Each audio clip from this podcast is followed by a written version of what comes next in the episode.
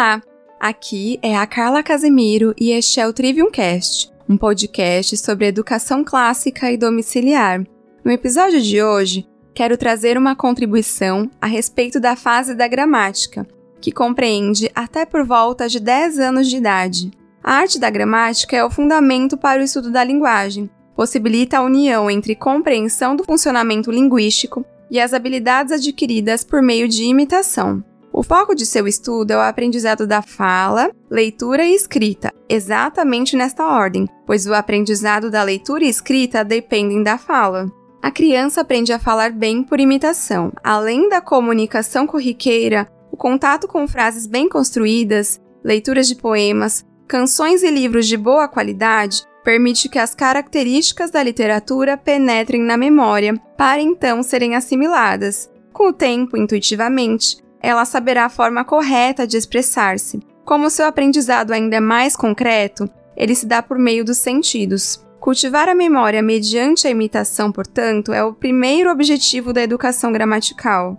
É importante relembrar que a criança imita não apenas o que ouve, mas os comportamentos que tem contato diariamente. Sendo assim, destaco cinco aspectos essenciais a serem observados. Primeiro, leitura diária de livros de boa qualidade linguística e com conteúdos proveitosos. O vocabulário e o próprio imaginário são construídos, fazendo da mente um solo fértil para futuras aprendizagens. Segundo, narrativa oral. Ao recontar histórias aos pais, a criança está exercitando suas habilidades. Inicialmente, ela pode recontar pequenos trechos. Desta forma, é possível observar a sua compreensão do conteúdo e desenvolver as capacidades mentais. Terceiro, memorização, que merece atenção especial no estágio gramatical. Aqui é a fase ideal para enriquecer sua bagagem de informações verdadeiramente importantes. Textos das Escrituras, catecismo, poemas e trechos de boas obras literárias podem ser memorizados e recitados diante da família, da igreja e também de outros grupos da qual faça parte. Aqui me lembro de um texto sagrado que nos exorta a falar da palavra de Deus e ensiná-la em todo o tempo no lar.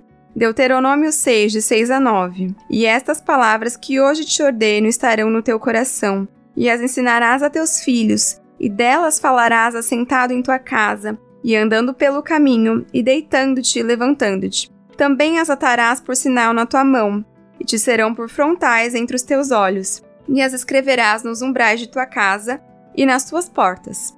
A memorização é uma ferramenta de ensino muito eficaz. Vale um adendo. Para que algo seja memorizado, é necessária a repetição. Cada dia podemos memorizar um pouco. Destaco que certa previsibilidade é importante para todo ser humano. Temos o amanhecer todos os dias, temos as estações e muitos ciclos da natureza, o que é o antídoto para a ansiedade, pois nos recordamos que estamos em um universo ordenado. A rotina, portanto, também ajuda a criança a se organizar. É possível, assim, ter um momento diário da recitação. Outra ferramenta é a cópia, que além de treinar a memória, pode ser aliada ao treino de caligrafia. Quarto, adoração em família. Precisa ser vivenciada pela criança, que certamente perceberá quão essencial é cultuar a Deus no lar. Os padrões bíblicos para a vida serão expostos, e diretrizes morais e espirituais poderão ser compreendidas. Faça disso uma prioridade se deseja que o reino de Deus e a sua justiça sejam buscados por teu filho antes de todas as outras coisas. Aproveite a oportunidade de testemunhar da grandiosidade, majestade e supremacia do Senhor. Quinto, serviço. Temos por mandamento amar a Deus sobre todas as coisas e o próximo como a nós mesmos, então precisamos ensinar a servir desde cedo. O auxílio nas tarefas domésticas é fundamental no desenvolvimento das virtudes. Auxiliaremos assim a criança a apreciar o trabalho, expressar seu amor servindo e treinar para a constituição de sua própria família. Se pensarmos numa educação cristã clássica como algo que contempla o ser humano em sua completude, abrangendo todos os aspectos de sua vida, conseguiremos estruturar estratégias no cotidiano, muito além de pequenos recortes desconexos, a gramática, sim, lança o fundamento para a construção de algo muito maior. Não há dialética nem retórica, onde não há conhecimento. e não há conhecimento verdadeiro fora de Cristo. Lembre-se de Provérbios 9:10. O temor do Senhor é o princípio da sabedoria, e o conhecimento do santo a prudência. Encerramos assim este episódio do Trivium Cast, recomendando a leitura de Ensinando Trivium, estilo clássico de ministrar a educação cristã em casa, volume 2, o Trivium Prático, de Harvey Laurie Bluedorn, uma publicação da editora Monergismo, e também de A Tradição das Artes Liberais, de Kevin Clark e Ravi Scott Jane, uma publicação da editora Kirion. Veja os links na descrição. Para ouvir os demais episódios e nos acompanhar, visite o site perspectivacristã.com.